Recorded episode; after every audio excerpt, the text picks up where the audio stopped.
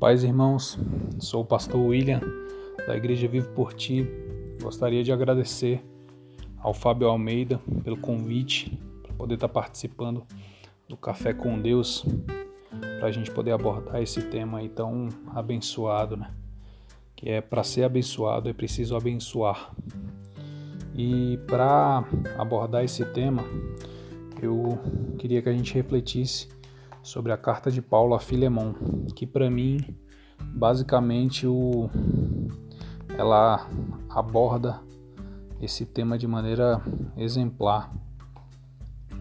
A carta de Paulo a Filemon é uma carta pequena, né? ela só tem um único capítulo, mas ela é uma carta bem é, especial.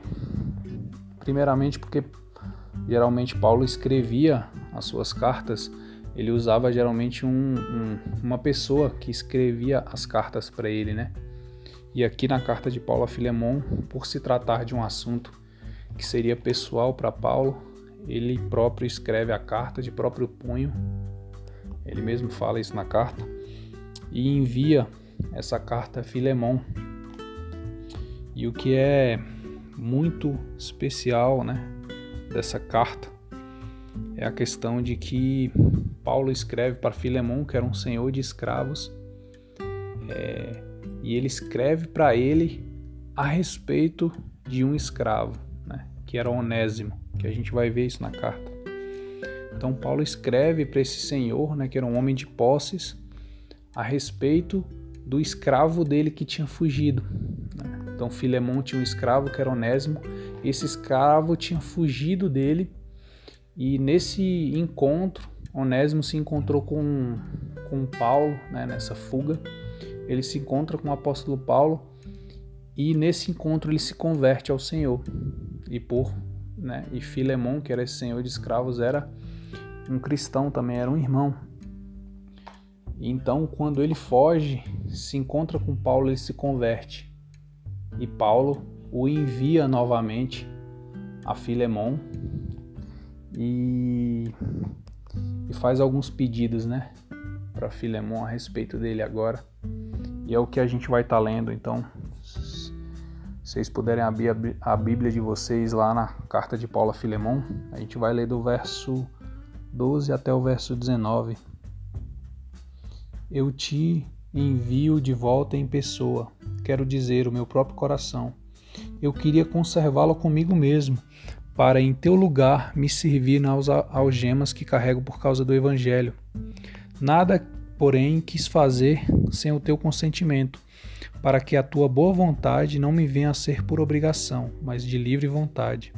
Pois acredito que ele veio a ser afastado de ti temporariamente, a fim de que o recebas para sempre, não como escravo, antes, muito acima de escravo, como irmão caríssimo, especialmente de mim com maior razão de ti, quer na carne, quer no Senhor.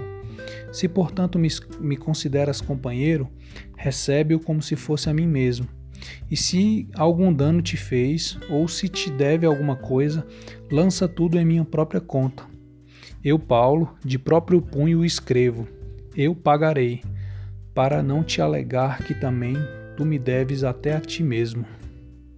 Então, olha que interessante algumas pessoas, né, alguns até cristãos ou que não são cristãos e são contrários ao cristianismo, dizem que a Bíblia é um livro que aprova a escravidão, né, um livro que é, compactua com a escravidão. E aqui a gente consegue ver que a Bíblia não aprova nada da escravidão. Então Paulo escreve a Filemon, que era um amigo dele a pedido de Onésimo, que era um escravo. E ó que belo. Ele fala: "Ei, se se ele te causou algum dano, eu pago do meu próprio bolso." Para não falar que você deve a mim mesmo, né? Paulo provavelmente converteu Filemão, mas ele fala aí: "Mas se ele te deveu alguma coisa, eu próprio pagarei." Aí pra gente hoje isso pode parecer esquisito, mas naquela época de escravidão, um escravo era um bem ele não era considerado uma pessoa. Ele era considerado uma posse do Senhor, né? daquele senhor de escravos, no caso de Filemon.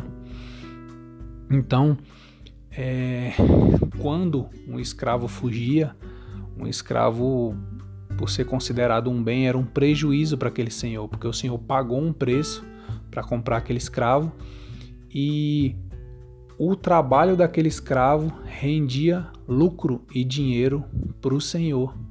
No caso para Filemon. Então era um prejuízo grande um escravo fugir. Por isso que em, em vários países, em, em várias eras da, da época da escravidão, geralmente um escravo quando fugia era morto, porque o senhor não sabia se ele fugiria de novo, né? Então, infelizmente, era o que eles faziam na época. E o que torna essa carta cada vez mais especial, que Paulo escreve e fala: e não receba ele mais como um escravo, receba a partir de agora como um irmão em Cristo Jesus. E, ele, e Paulo ainda dá ênfase: receba esse irmão Onésimo como se fosse a mim mesmo, como você estivesse me recebendo. Né? E se ele te causou algum dano, eu do meu bolso pagarei. Então essa carta para mim é muito bela, porque Paulo coloca a sua relação em xeque, coloca a relação dele com um homem poderoso da época que era Filemon, por causa de um escravo, que naquele contexto era apenas um bem, era apenas algo que um homem de, de posses tinha, como se fosse um, um, uma ferramenta ou algo, como eles eram tratados naquela época. Até em alguns conceitos eram tratados como animais, né? Infelizmente era como eram vistos. E aqui Paulo não trata esse homem a partir disso. Ele trata a partir do valor que Cristo deu a ele. E Paulo fala: receba como receber, como se você receberia a mim mesmo, como um irmão em Cristo Jesus. E se ele te causou algum dano, eu do meu bolso pagarei. Então olha que belo. Paulo aqui está demonstrando isso, que para a gente ser abençoado, a gente precisa abençoar. Então Paulo tirou dinheiro do seu bolso para arcar com os gastos e as dívidas que aquele escravo causou, porque ele era uma posse. Então, ao ele fugir, ele deu um prejuízo por não trabalhar mais para aquele senhor, e ele deu prejuízo por, pelo valor que o senhor pagou por ele, no caso Filemon.